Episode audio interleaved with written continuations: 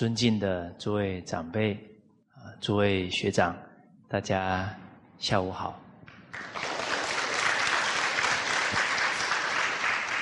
好，我们这个群书制要三百六十呢，啊，我们讲到第三个单元贵德啊，啊，今天呢要讲贵德当中啊，啊，第三个纲啊，就是仁义。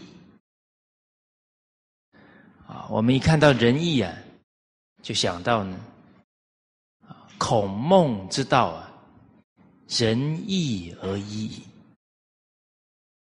好，我们效法孔子、孟子啊，啊，最重要的啊是他们的仁义存心。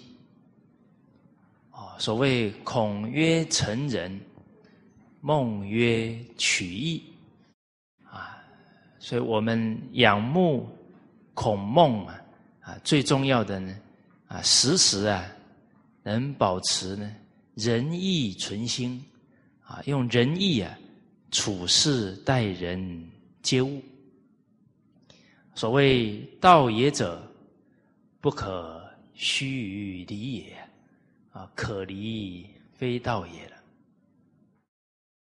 而我们看这个人字啊。左边一个人，右边是恶，啊，所以是想到自己啊，就能想到他人，啊，这设身处地啊，为人着想，啊，这是人，啊，在中庸当中啊，有说呢，仁者仁也，哦，亲亲为大，啊，义者。以也，啊，尊贤为大。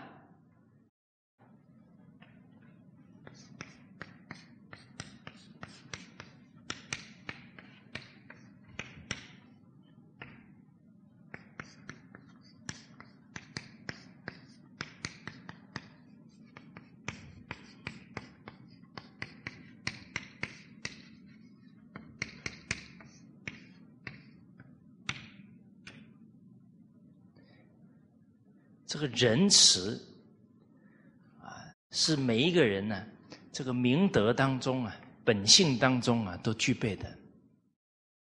啊，也是啊，做人的道理。啊，就是为人着想了。啊，只要啊有对方了啊，都能够啊为他着想。啊，这是仁者，就是仁也。那仁义呀，是很高的一个处事的境界，啊，有没有可能马上达到呢？啊，它是有次第的，啊，人要达到仁义啊，首先呢，他下手处啊，要孝顺父母，啊，他能为父母着想，啊，进而啊为兄弟着想，啊，为家族、为邻里乡长。啊，再延伸到呢，凡是人皆须爱，啊，这是很好的目标啊。成为圣贤是目标啊，但是他要有次第呢，怎么去做到？啊，其实我们看呢，哎，在这几这一个世纪当中啊，人们都有很高的标准，比方说爱天下人。爱民族，爱国家。可是呢，这个目标越高啊，反而越做不到，因为他没有下手的地方，他没从根本做起。哦，你看，在一百年前呢，那个时候社会比较乱，大家都向往啊啊那个天下一家的愿景。可是呢？这样的愿景啊，虽然很多人认同，往那个目标走，但是假如不从孝悌做起啊，那还是一个空的、达不到的目标。哦，所以这个民族主义啊，在这一两百年是特别强调的。哎，可是其实很难达到民族团结，因为他连父母都不爱。所以我们中华文化很强调的德行啊，十二个字：孝悌忠信、礼义廉耻、仁爱和平。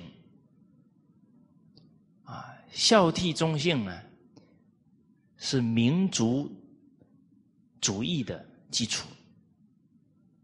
没有孝悌了，哪有民族的大爱呢？啊，礼义廉耻是民权的根本啊，民主社会啊，强调的要尊重老百姓。可是，假如为官者没有礼义廉耻，那个只是一个制度啊，只是一个很空泛的啊一个目标而已了，都必须从人心。从德行下手才行了，啊，仁爱和平。我们看现在特别强调社会福利制度，可是人假如没有存在仁爱和平，哇，那这个社会福利制度啊，也很难长久。为什么？这个社会福利制度拿的钱呢，都是拿后代子孙的钱。而不是从每个人的爱心发出来啊，去帮助他人的。哦，那人没有爱心啊，用很多福利制度，其实那还是没有真正达到仁爱的心哦。哎，我们现在把钱都拿来自己用，这叫仁爱吗？连自己的子孙都不设身处地啦，都不为他们想啊，那其实这个都。不是从心地呀去提升起来的，都是从外求的啦。好像外面制度方法能够解决问题，只要从外面解决问题啊，事实上呢，问题越来越复杂了。哦，所以这个时代呀，很值得我们什么事情啊都要务本。啊，要从根本呢来思考，本找到了，道才能生呢，本立而道生呢。不然很多的努力呀，最后反而适得其反呢。哦，所以学问为济世之本。哦，有真实的智慧学问呢，才能真正帮到他人。所以孔子说：“孝悌也者，其为人之本于。”你这个仁爱的目标啊，得从孝悌做起啊！啊，诸位学长有没有经验啊？很用心的去帮朋友，结果越帮越忙啊！我们也很无奈呀，为什么？可能我们智慧不够啊，可能我们呢的情感呢被他的言语所带动。我们一生好恶心啊，心有所好要，不得其正。啊，我们顺着他的执着点呢，啊，甚至是他不对的地方啊，啊，我们还去助长他，还去支持他。那可能就把事情啊越搞啊越复杂了，哦，所以帮人的时候啊，其实主要还是帮助他把他的心摆正啊，让他回到理智当中啊，才是帮他了。哦，好，最重要的还是要让他回到行有不得啊。反求诸己了，啊！当然，你要让朋友回到这个心态啊，首先要调剂人情了，啊他在跟你 complain 的时候啊，你也不要一下子啊一句就把他的嘴巴给封住了，你不要说了，你不是读过那一句吗？行有不得，反求诸己。哦。刚好我们今天讲仁义啊，人的前方便呢，中恕为道不远，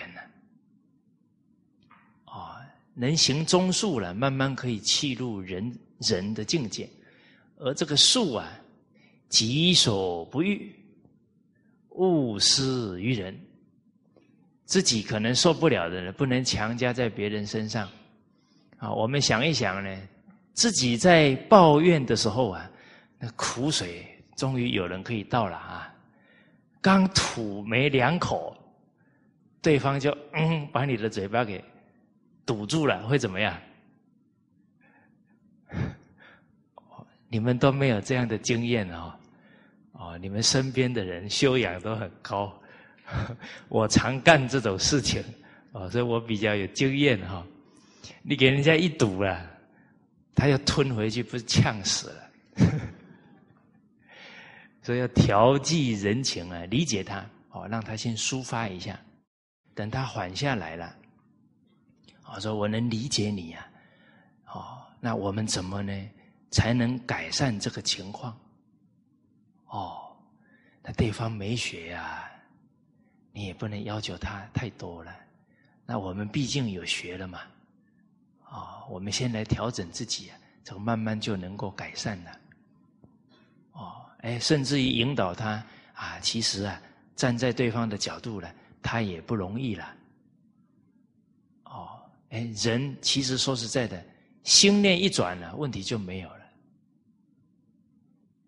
啊，就是一直呢固执。啊，在那些角度上啊，不肯放啊，所以卡住了。啊，固执在什么呢？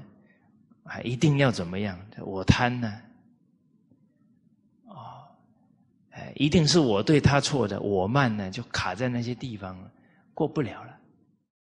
把贪嗔痴慢转成设身处地啊，这关就过了。啊，所以再难的问题啊，坦白讲，一念之间呢，就转过来了。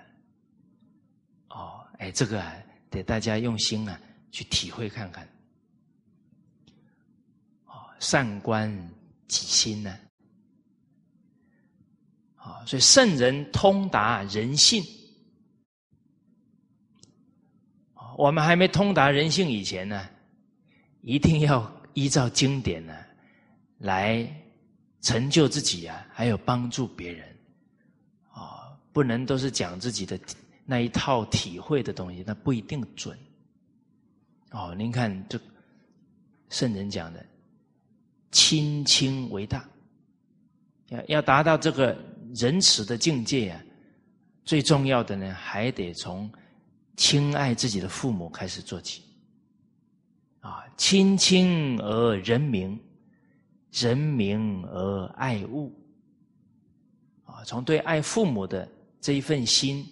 流露出来了，可以去爱一切人，从爱人又可以延伸到呢怜悯一切的万物，啊，这孟子啊，啊，继续呢孔子的教诲啊诠释出来的，再来我们看这个义呀，道义、情义、恩义，义是应该的，没有条件的。道义人生呢？对父母、对家人，啊，以至于啊，对同学、对领导、对同事，都是这一份呢义，不是利害关系，不是谈条件的。啊，我们今天做任何事，带着有求的心、有目的的心，希望对方给我什么？那全部都不是道义人生的啊！不带任何条件目的才是义啊！甚至这个孟子讲到的呢，这个义啊，是行义不义，杀义不孤，而得天下皆不为也。做一件不道义的事情，伤害一个无辜的人，而能得到整个天下呢都不肯做。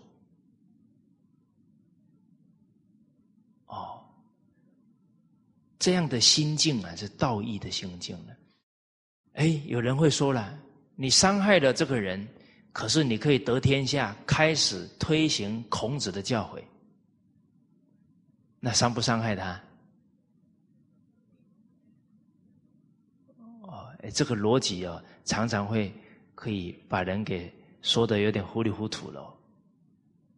反正你就做这一件坏事就好了，以后你都都做好事了，啊，你就偷这一次就好了。下次不偷了，啊！贼怕第一次啊，有第一次就有二，有二就有三呢。你在这个当下不能够为对方着想，不能丝毫没有伤害人的心，又怎么保证以后呢？哦，啊，其实仁慈之心现在能现呢，它是真实的。你现在不能现，以后就可以现。其实那是带着功利的心呐。等我得天下了，我要做好事了。那个得天下本身呢，就是名利的心嘛。自欺了，哎，又想去欺人了。啊，就好像呢，我们今天不自爱，也不爱家里的人。都说要去爱天下的人，啊，没有修身齐家，就要治国平天下，那这本身也是自欺又欺人了。哦，所以在修道的路上呢，有一个态度很重要啊，就是不能打折扣，不能存侥幸的心理。哇，孔子这段话我先跳过去，应该还是可以成就的。那这个本身就不老实，不听话，没有具备啊做弟子的心态，没有具备做弟子心态，就不可能成就道业，他不可能成圣贤。哦，您看在大学当中，孔子讲的，齐家不能教，而能教人者，无知啊。不可能的，哦，所以这些话真体会到了，老老实实啊，务本。从格物，格物是自爱呀，自己每天都被贪嗔痴慢困扰着，不自爱了，那又用什么去爱人呢？我们贪嗔痴慢扶不住了，讲话都有贪嗔痴慢呐。那是误导人，不是帮人呢。哦，所以这格物啊重要了，啊，其灭贪嗔痴啊，转贪心啊为念念为人着想啊，啊，转嗔恚心为宽恕包容啊，啊，转愚痴啊为智慧啊，转傲慢为谦卑啊。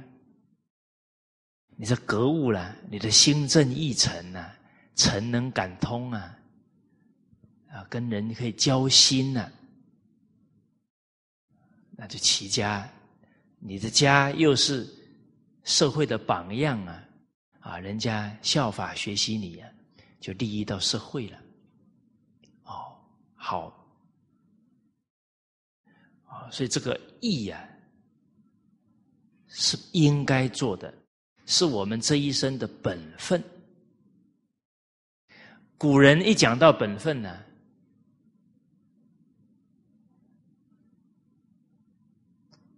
一讲到道义本分呢，他宁可牺牲生命去做，他也不要违背道义而活。这个可贵了啊！没有一丝一毫考虑自己的。好，我们看德育故事里面呢，在西汉末年呢，王莽专政，啊，王莽想要自己做皇帝了，把政治啊独揽大权呢，当时候有个大儒叫吴章，啊，他的弟子啊就有一千多人，非常有学问道德的啊一位读书人。结果呢，这个王莽的大儿子啊，还是挺知书达理的。他知道他的父亲不对，所以就跟他的老师吴章啊，啊，他们商量好，啊，因为这个王莽啊，常比较怕那个鬼神的事情，啊，所以他们想好呢，就拿那个血啊。在那个门上啊画，想说呢，王莽会不会当做是鬼神给他警告？你不要再这么干下去了，你会遭殃的。结果他们这么去做呢，被王莽啊识破了。王莽恼羞成怒了，把自己的长子给杀了。我说，人有这个权力欲望的时候，真的是完全不理智的了。长子一片好意啊。劝他回头啊，他不止不听啊，还杀了他的长子。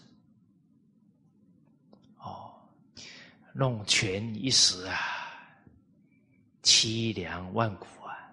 所以这个人生真的要看破啊，权力财富啊，如过眼云烟呢，何必为了这些东西造无量无边的罪业？这就太不明智了。哦，所以这个《菜根谭》第一句就提醒我们：这个人生呢，啊，广结善缘呢，随缘随份随力尽道义就对了，啊，不要贪着这些身外之物了。哦，这个无章大儒啊，被王莽判腰斩，啊，然后呢，宣布啊。所有无章的学生，通通不能当官。只要是他的学生，就没这个机会。你看了，读书人呢，为的是什么？啊，作为学长，读书人为的是什么？他读书为的是什么？当官是吧？那是错误的读书人。读书自在圣贤呢？这考验马上出来了。你的目标到底是什么？假如是为了功名利禄，真的可以当好官吗？因地不争，果遭迂曲嘛。说啊，我是为了功名利禄，可是我当了官，我还是会很认真照顾老百姓的。这个话都讲得很好听啊！我们女性同胞要注意啊，花言巧语不要乱听，要考虑他的逻辑，对不对？啊，他不对父母好啊，他不可能对你好的。啊，因为我有听过有有女士说，只要他对我好就好了，其他的我不管。啊，这个是相当不理智的一个思考方式了。好，当下呢，很多弟子啊，通通投到其他的门下。就不承认自己啊是无章的学生了，哦，结果呢，这个云长啊，不止承认自己是无章的学生，还亲自啊帮吴章收尸啊，把他厚葬，叫昭告天下，告诉王莽，我就是吴章的学生。你要杀要剐，悉听尊便。也很奇怪啊，王莽反而不敢杀他。哦，你看他当下那种情义啊，惊天地泣鬼神呐！哦，置生死于度外，这个是义呀。哦，哎，还有对义的诠释呢，叫做任何事情啊，合情、合理、合法。啊，和情情理啊，又合规定规矩。啊，你不能讲求人情了，之后呢，把规矩都给乱了，那这个不是义啦。这叫添乱呐！啊，太讲人情了，有时候会变成呢，给团体惹很多麻烦。啊，因为你太讲人情了，哇，规矩没有了，最后不符合规矩的人，他每一次都走后门。哦，然后呢？符合规矩的人，假如被人家反而被人家淘汰了，那他的心就不平了。哦，啊，所有守规矩的人，通通不平了，那谁还守规矩啊？那这个人情不是造成组织跟天下大乱，是吧？一个公家机关，假如都走后门了，老百姓的心能平吗？哎，我跟他交情很好，卖个面子给他了，情啊，合情也要合理合法才叫义哦。你们偏到情，没有理，不符合礼法了，那是错误的哦。哦，所以做人处事啊，学问哦。哦，礼之用，和为贵啊。啊处事当中呢，守礼啊，哎，理当在遵守礼节礼法的时候啊，最好的一个状态啊，非常和气，和为贵啊，啊，你能尊重每一个人，体恤每一个人，哎，这个很可贵了，啊，大家都非常欢喜。但是知和而和，而不以礼节之，亦不可行。你只让每一个人都高兴了，而没有用礼法跟规矩啊来提醒要求，那每个人最后都不守规矩了，啊，那就整个就乱了。而且呢，亲朋好友拜托你，你都不按规矩。你都顺他们，其实也把他们给害了。啊，他以后面对事情啊，他不是守规矩，他只会想我找什么关系来解决，不是把他教坏了，得他的下一代都教坏了。你看现在啊，讲人情不守礼法的社会现象，都是靠关系。不是靠本事，不是守规矩。大家看看呢，那人人心怎么会有安全感呢？活得都很累呀，因为不公平了。这样子呢，老百姓啊，对政府啊也没有公信力了，不相信政府了，啊，然后他也苦哈哈的呢，只能去找关系了。哎啊，这样的社会终究啊会出问题的。为什么？这讲人情啊，贪污的现象啊，会严重到无法想象。所以现在贪污啊，不是政府贪污啊，听说连念幼儿园呢都要送老师东西了。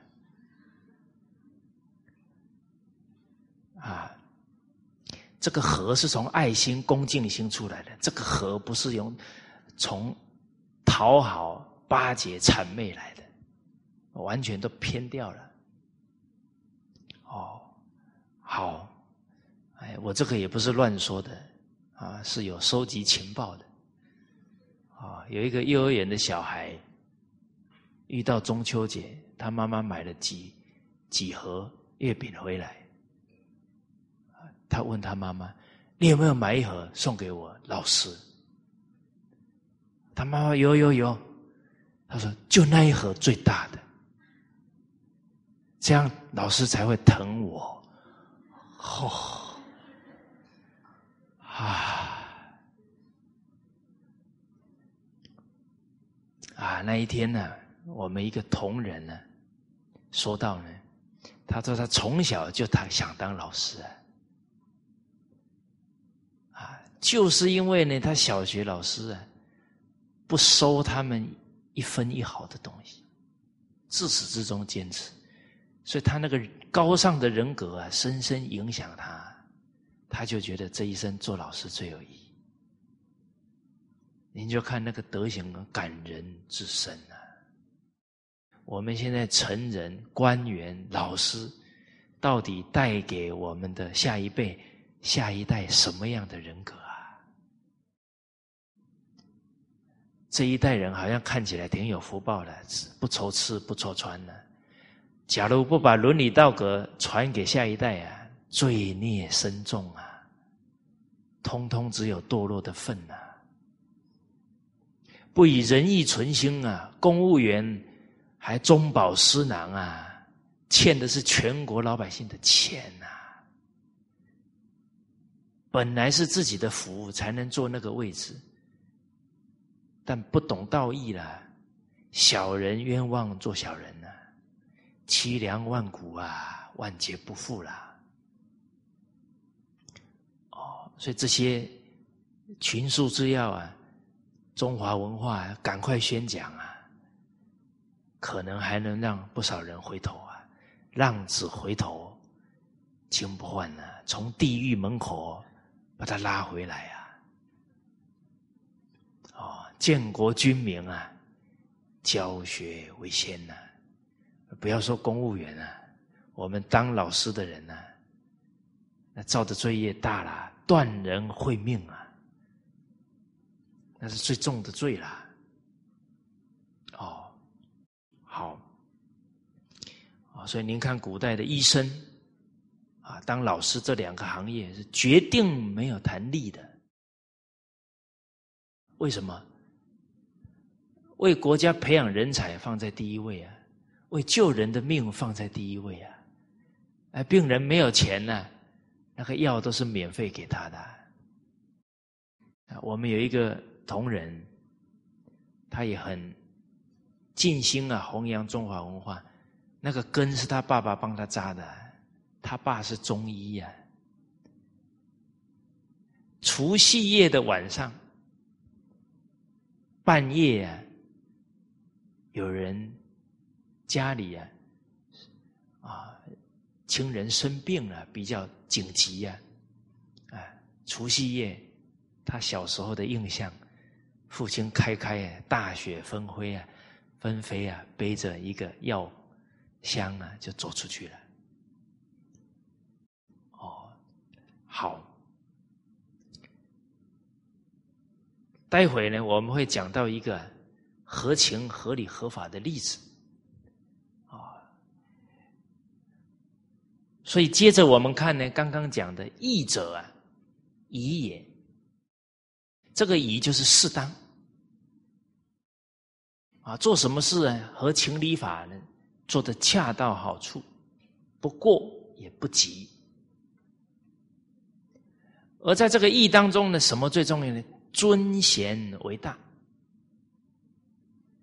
因为只要在团体当中啊，在整个国家当中，影响最大的啊，就是有地位、有智慧的人，啊，就好像一国的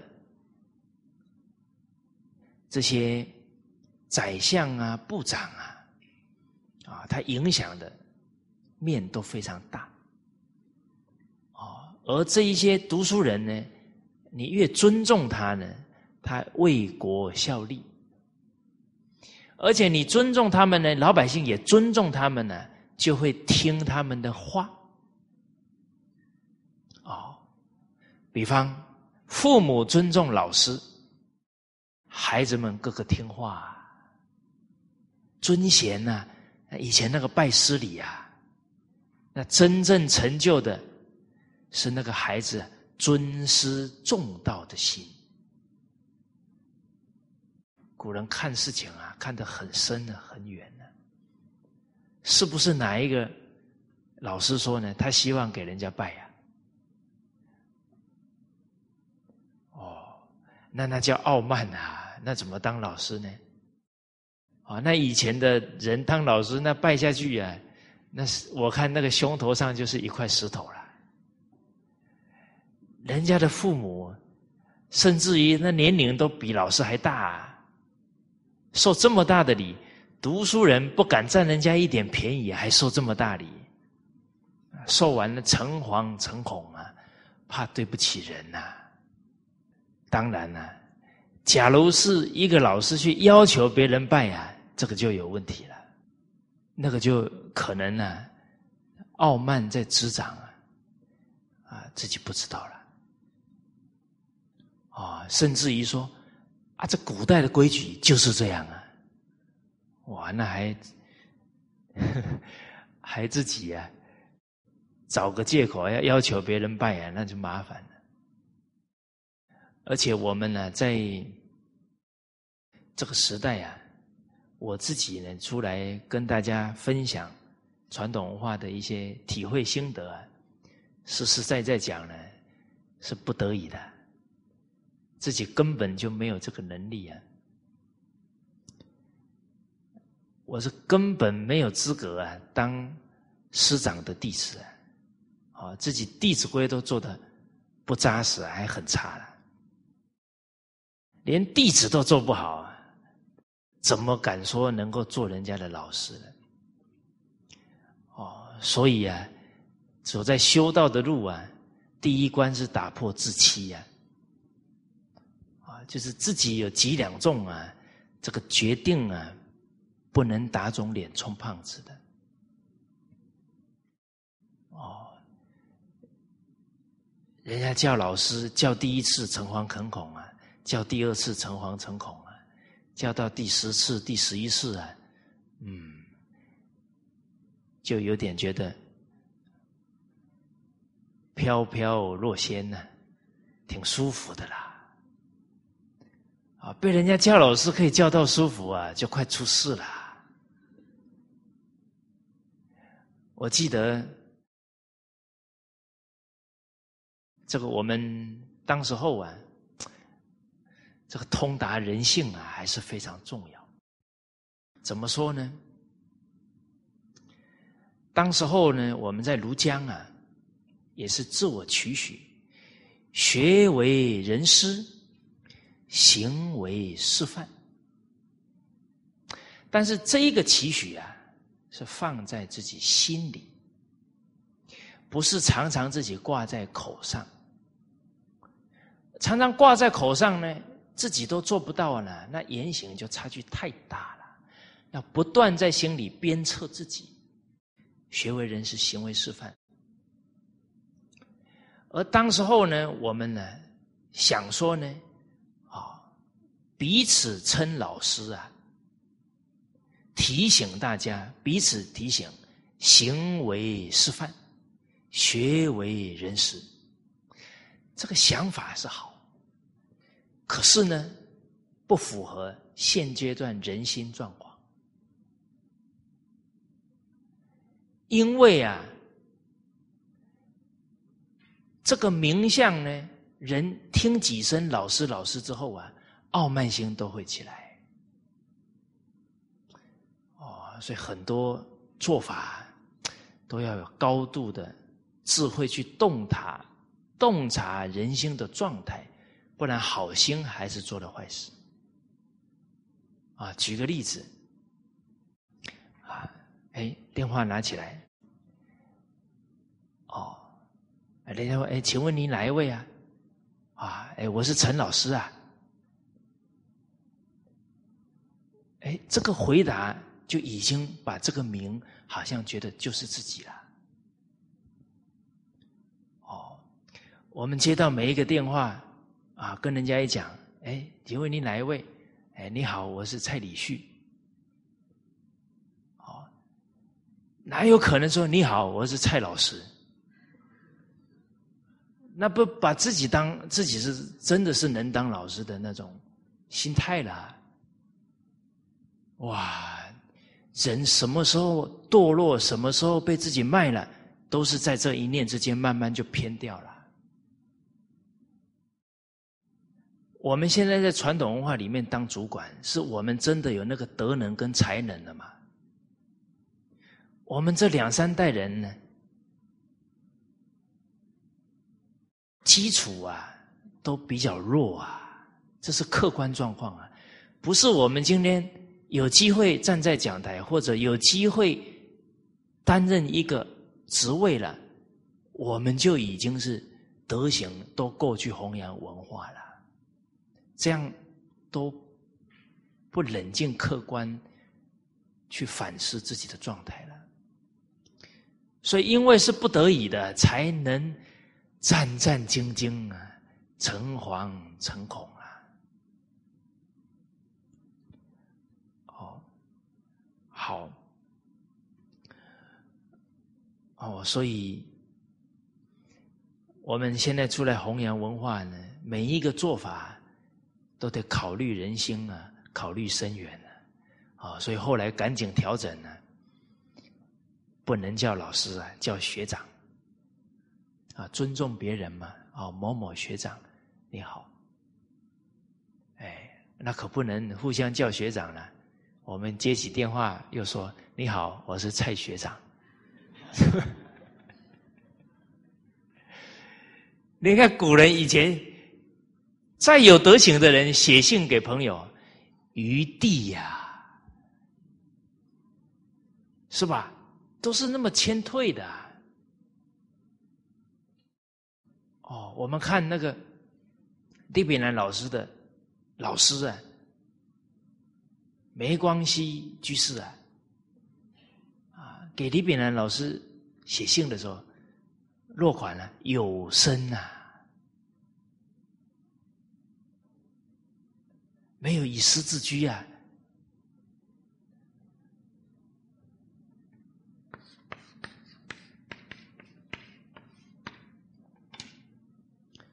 大家看多谦卑，是吧？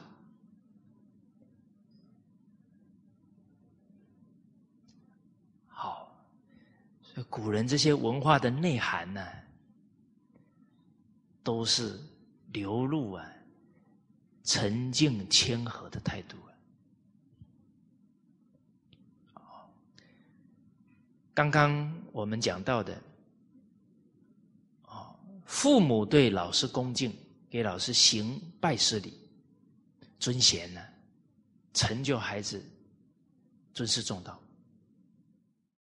而这一些首相、总理，啊，部长。啊国家领导者都非常尊重他们，老百姓都尊重啊，啊，尊重他们，他们敢知遇之恩呐，为国效力呀。您看刘备，他这个做的最恰当的是哪件事情啊？对国家贡献最大的是什么？三顾茅庐啊，这是礼呀。不然，他蜀汉怎么可以维持那几十年呢？那有诸葛亮啊，才有整个蜀汉的发展啊。所以，哪一件事情要做的最适当，要最看重，尊贤为大。大家看夏商周那时候开国啊，为什么能安定天下？尊贤。周文王去祈请姜太公啊，啊，汤王祈请伊尹啊，啊，再看看这个尊贤为大，哦，好像传说，啊，周文王啊，还用车啊拉姜太公啊。哦，好像走了八十八百多步，是吧？周朝王朝啊，八百多年。哦，好。哦，所以这个接着呢，中庸讲了，青青之帅啊，青青之赛啊，尊贤之等，理所生也啊。所以要实践呢，道德仁义啊，你要气入啊，还要从礼开始做起啊。所以曲里讲。道德仁义啊，非礼不成。哦，你孝养父母没有从这些礼，他那个爱敬的心怎么慢慢发出来呢？哦，所以亲亲之善，尊贤之等。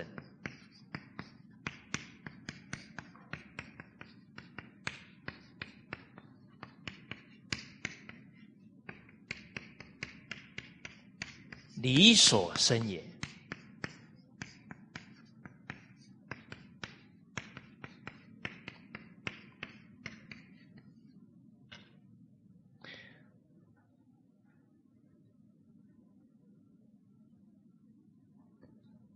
好，我们看这个礼教当中啊，啊，首先呢是恭敬父母啊，侍奉父母。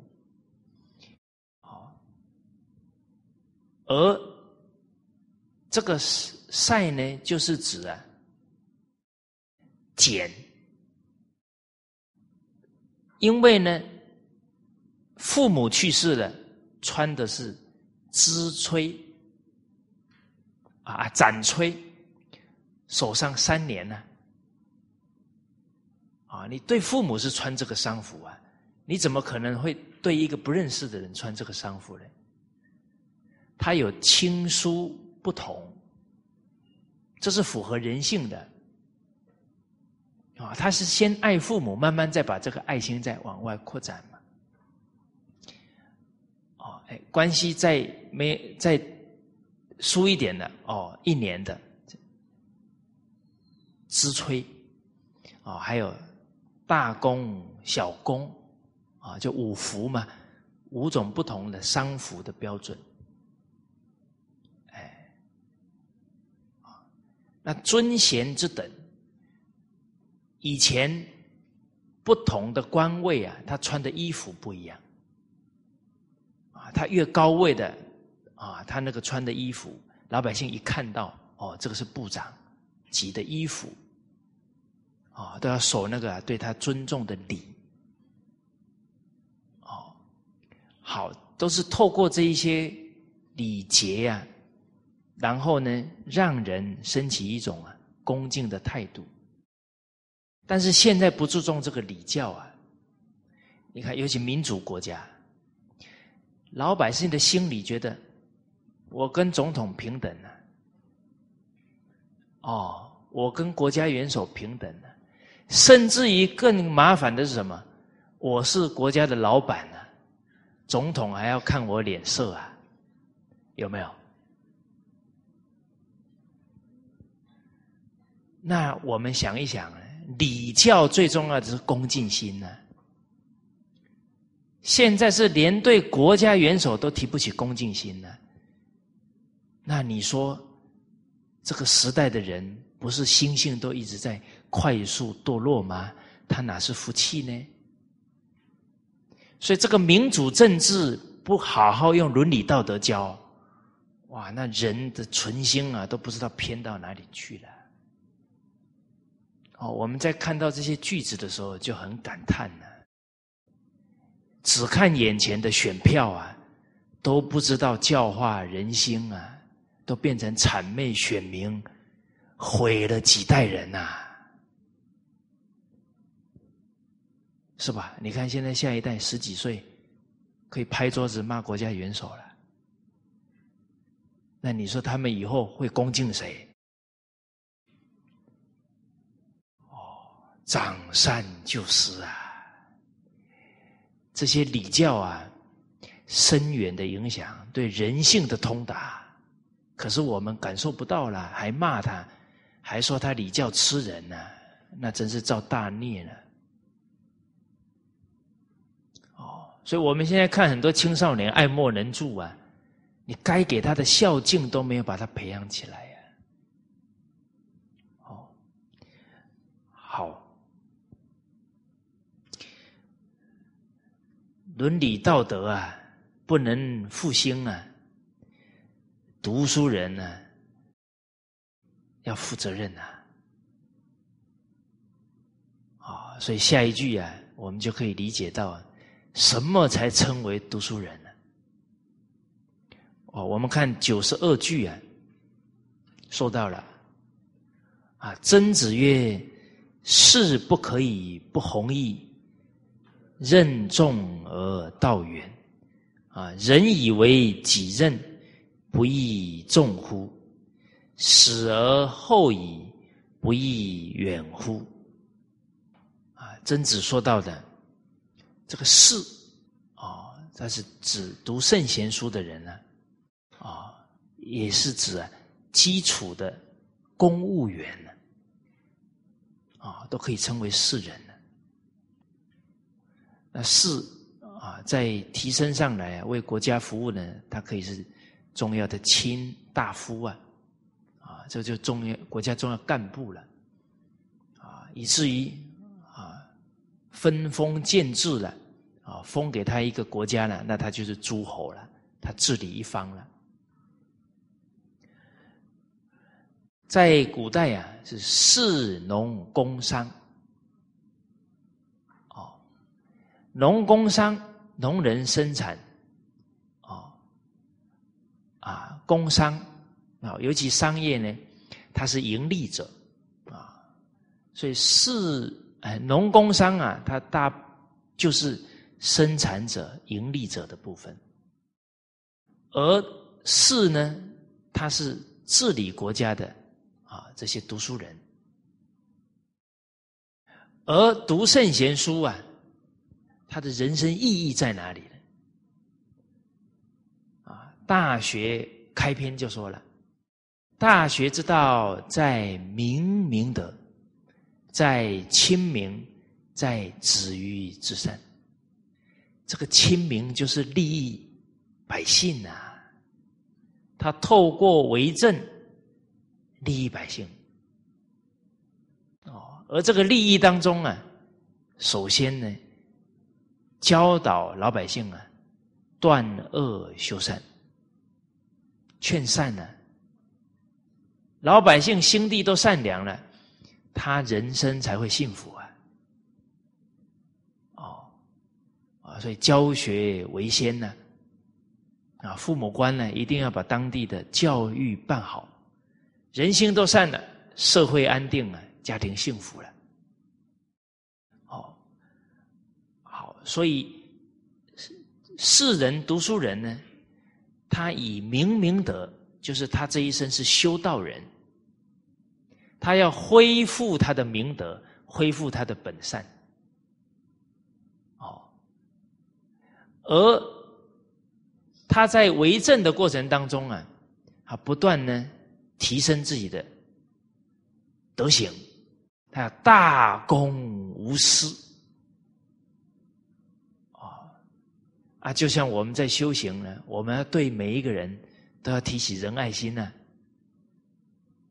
可是往往在一些境界呢，还是考虑自己，没考虑他啦。哎，立事练心啊，看到自己的。我贪我慢，赶紧调伏啊！他帮助我，提醒我还有哪些习气。哦，所以利益别人的过程呢，同时看到自己的习气。啊，所以不是我们去帮人呢，是所有的人来成就我们的，来提醒我们的。啊，包含我们从事教学工作，教学相长。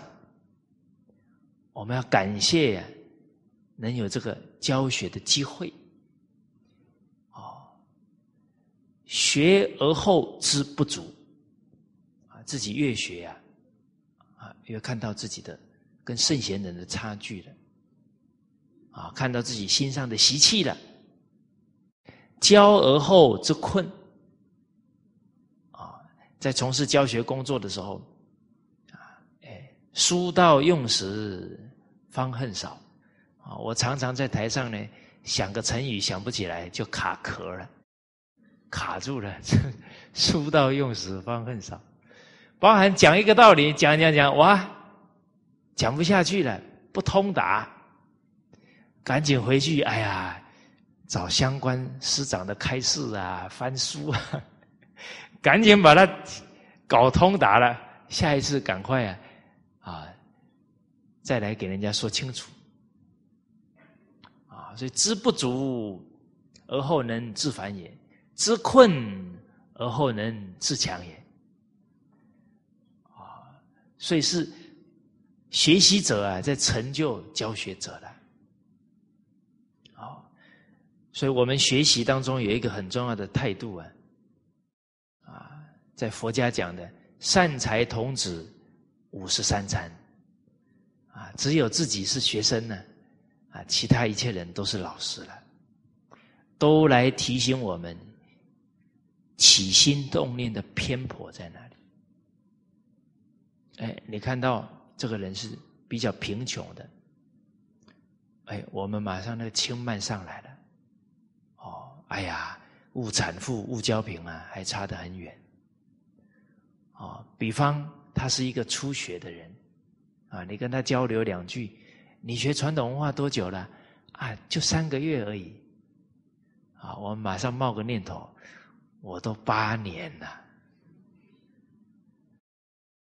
哎，那他就是提醒我们不轻后学呀。很可能人家名义上学三个月的，实际上人家家教很好啊。而且现在学习传统文化呢。有一个危险在哪里呢？大家看到的是表面，没看到的内在的修为。结果大家学也学表面，为什么？因为羡慕口才好的人，所以其实跟着他学什么？学口才啦，学那个风采啦，学那个挥手四十五度。哪是学他的存心呢？为什么我们这么容易学到那些东西？真的值得冷静观察自己的心态。为什么那么容易？因为我们本身功利心就很强嘛。我们从小读书就是功利主义上来的，那个东西还没有刷干净，随时会来啊。哦，你看那个子贡啊，跟孔子学，在那《孔子传》里面，他最后承认了，哎，他跟夫子讲，啊，说我来呢，本来想说几年就可以超过你。哦，那《孔子在》里面，孔子听了哈哈 大笑。你说那子贡假如是这个心态，他是从商的吗？商人很讲究，效益要快一点，要高一点。可是这一念心跟道是违背啊，他修道的障碍啊。为学第一功夫啊，第一关什么？降得浮躁之气定啊。为什么浮躁？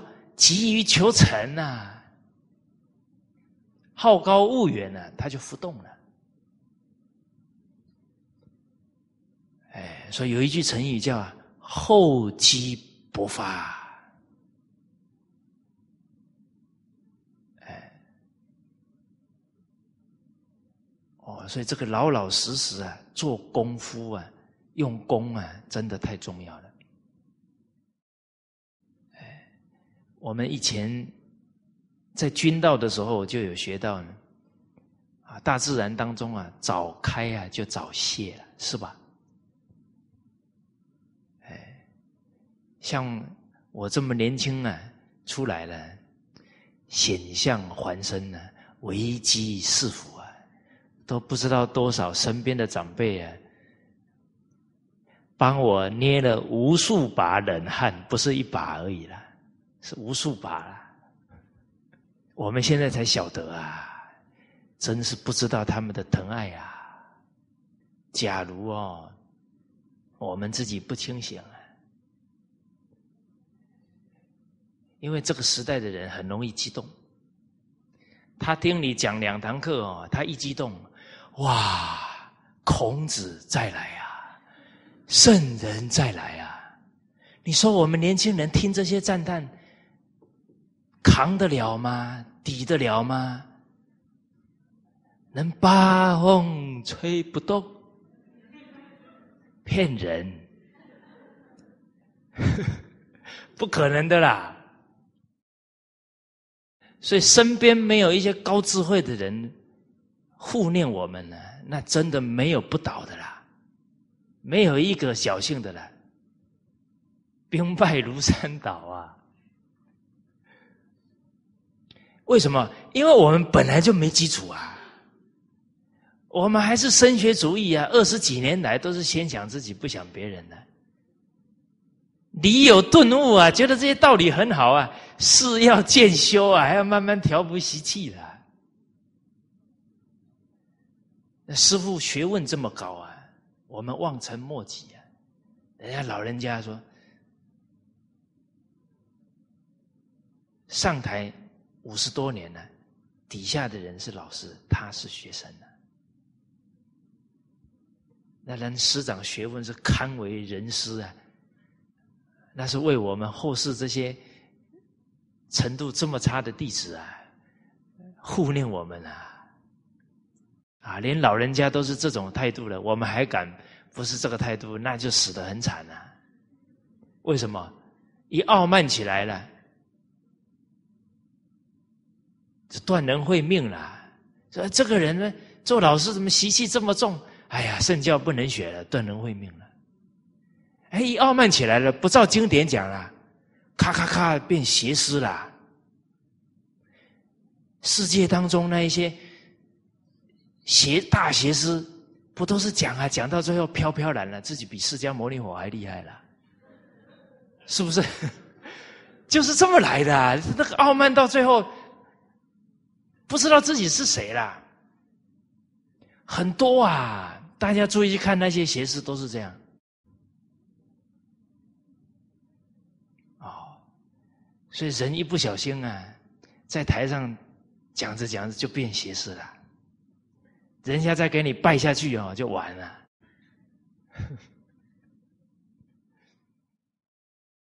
接着讲的就不不照经典讲了。哦，在佛门有一个公案呢，下错一个字转语啊，堕五百世也复生呢。有很多人听了这个故事之后不敢上台了。哎呦，听这个马上不敢上台，好还是不好？好不好？别问别人呐，看自己的心呐。你一听到这个公案，马上想我不讲了，你先想到谁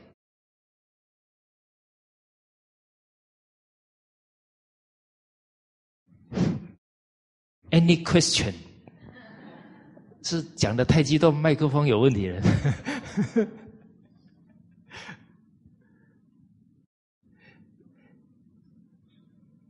每一件事情突然而来，我们那个第一念就是我们的真实状况。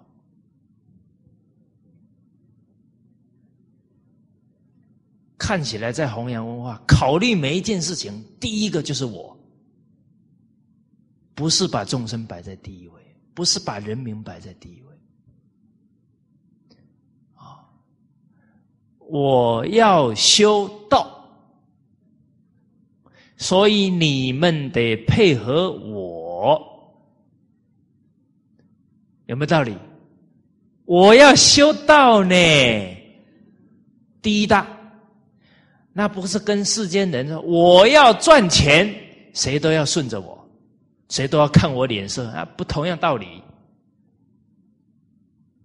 哎，现在很多社会风气就是这样，家庭里面哦，那个赚最多钱的，讲话最大声呢，谁都不敢去麻烦他呢。啊，什么事情是他该做的，他不去做，我得赚钱，没人敢吭声。那么我值在增长。接着我要修道呢，要不换汤不换药，那个傲慢跟那个贪心全部搬到修道的这个因缘来了。啊，是要我们熄灭贪嗔痴啊，不是那个贪嗔痴慢换对象啊，换地方了。所以修行得找到根本呐，就是这颗心呐。心去贪嗔痴慢，才是修行了。我们现在呀，站在修道的这个态势上呢，要求别人配合自己，你是要去恒顺大家，把你的我执越来越淡啊？怎么是别人配合我们呢？你要去感化别人，你首先要先融入他。老子讲和光同尘呢。哪有一开始去了，通通站好！你们不乖，我是学《弟子规》的，都要听我的话。你不被人家轰出去才怪。大家看德育故事里面，孝悌少悌感少，那崔少帝呀，他要嫁到苏家的时候，苏家有五个儿子啊，四个已经。娶妻了，那四个妯娌啊，每天吵架，有时候还抄家伙要打起来的啦。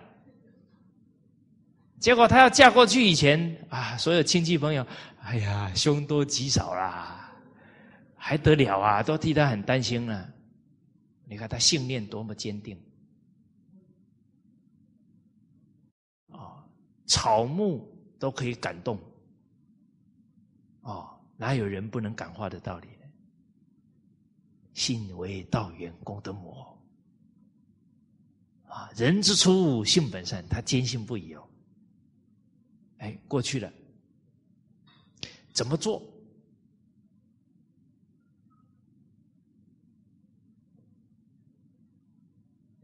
比较辛苦的工作，啊，这个婆婆本来在吩咐那些嫂嫂，她马上来。哎呀，我最小。啊，应该我先做，我来做，有活抢着做。哎，吃饭呢？哎，嫂嫂先吃，礼敬嫂嫂。再来，从家里带回来的好东西，嫂嫂先吃，侄儿先吃，舍己为人呢，而不是摆个姿态很高就要求别人啊。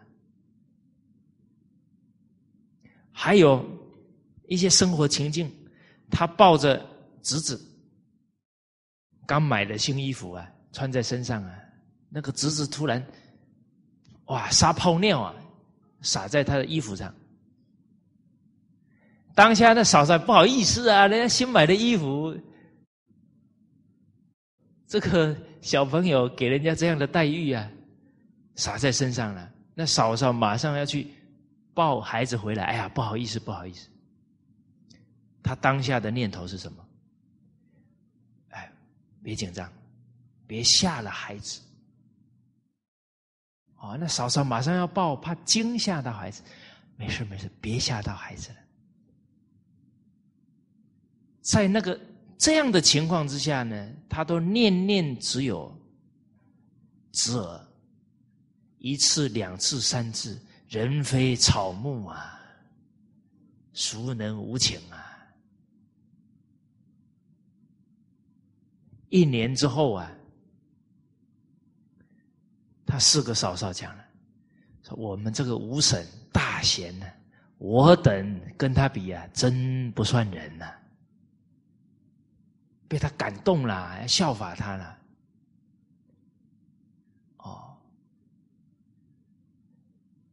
所以三真三让啊，天下无贪人矣啊！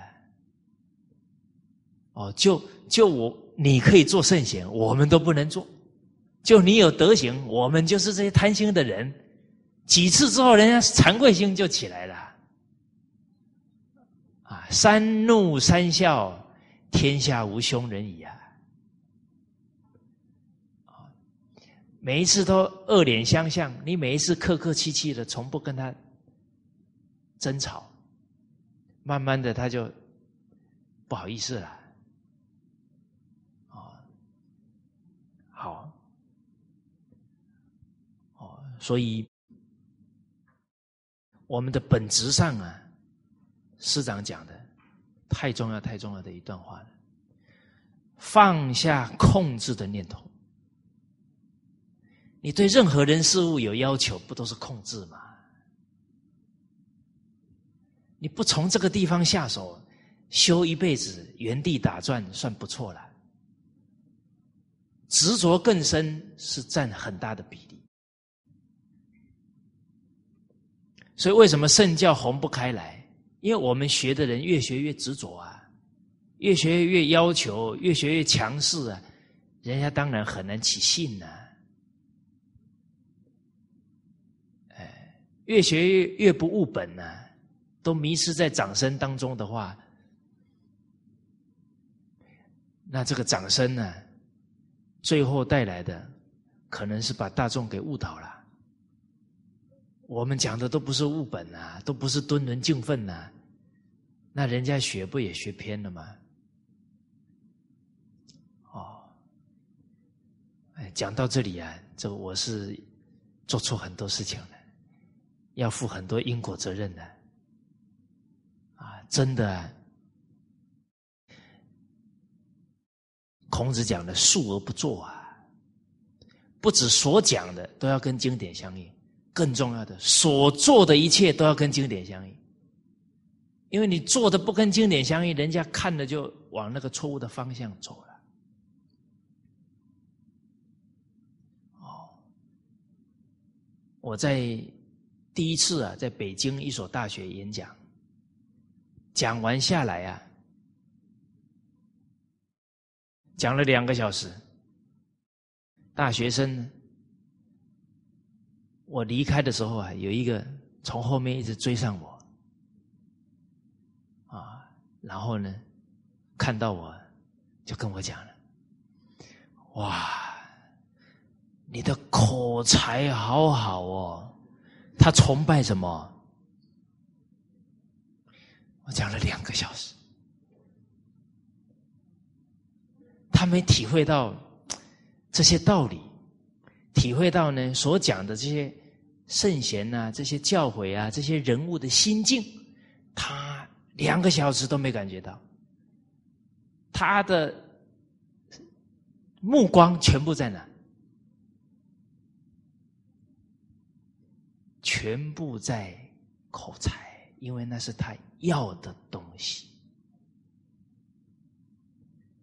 我们不完全把铭文力养放下，我们跟任何人学的动力啊，很可能都在这个上面。哇，学的可像了，讲话的语气、摆的手势，连口吻都很像。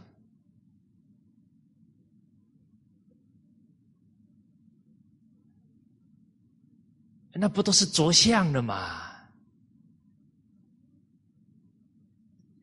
哦，哦，所以好像拉得太远了啊！我还是拉回来啊！今天跟大家讲这些啊，是感觉古人啊洞察人性啊很有智慧，他洞察得到呢一个时代的人性。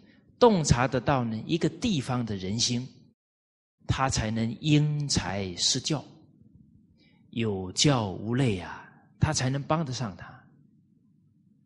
啊，他就执着在名闻利养，你的方式又助长他的名闻利养，他就得力不了。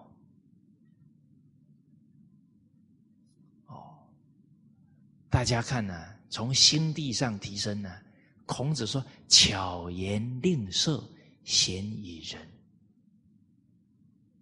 可是我们这个时代的人学东西太容易往这个方向走。学什么？哇！讲课的时候啊，笔记一本接一本啊，抄啊，啊，抄在心上很好了。抄在本子上干什么？拿回去告诉大家，我这个可是上了什么课抄回来的啊！人家得先拜一下，才讲给人家听哦。哇，好像来跟你挖宝一样了，然后一句一句念给人家听。这个话没先入心，没先感动自己，怎么去感动别人？哦，受受人主要是我们这些礼啊，是自己是真正做出来的。所以曾子说到的“人能弘道啊”，人把这些经教做出来了，他为人演说表演出来了，他能弘道啊。非道弘人呢？哦，不是他自己手上捧着经书了，啊，讲几堂课了，他就能把道弘开来了。哦，为什么在一百多年前对中华文化这么反对、这么反弹？就是学的人言行不一致，所形成一种庞大的反对力量，甚至是怨恨的力量。这个因啊，我们都要找到啊！啊，因啊，还在读书人的身上，言行不一致啊，所造成的反弹。一百年前会这样，一百年后照样会这样啊！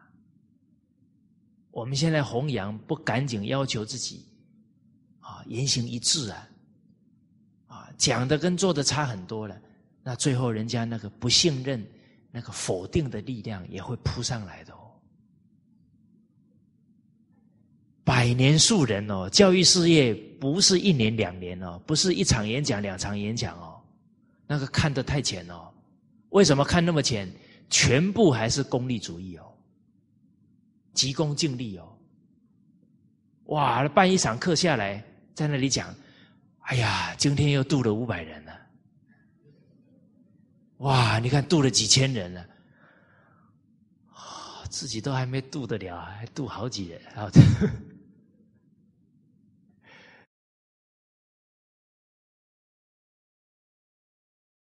哦，所以自己不能渡啊，而能渡人者，无有是处啊！自己都不能护念自己了，还能护念别人修行，那也不可能啊！这逻辑都不通了。所以假令供养恒沙圣呢，不如坚勇求正觉呀。成就自己啊，是最重要的基础啊！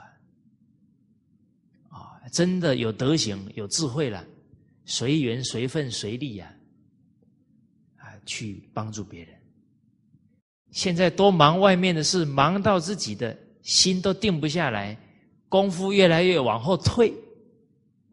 然后还告诉自己，可是还是很多人需要啊，那不叫自欺了吗？又欺人啊！我是感觉呢，老祖先呢对我很慈悲了，啊，知道我德行学问呢太差了，啊，所以啊，哎，让我呢好好啊，可以在马来西亚定个十年。啊好好读书，哎，你看祖先很慈悲的啊，我们马来西亚的同修更慈悲了。但我有这个机会啊，哎，能够好好啊潜心修学呀，真的战战兢兢啊，不求有功，但求无过啊，自己没有真实的。智慧德行后面的过啊，就会越来越多了。所以大众对我们信任，我们要珍惜这个信任呢，要真正用功啊，要真正讲真话，不能讲好听话给人家听啊。啊，善相劝，德皆见。过不归，道两亏呀！我们现在想一想，多少团体修道的团体、弘扬文化的团体，敢讲真话呢？这叫义友。现在不是敢讲真话了，怕得罪人，怕他明天给我难看的脸色。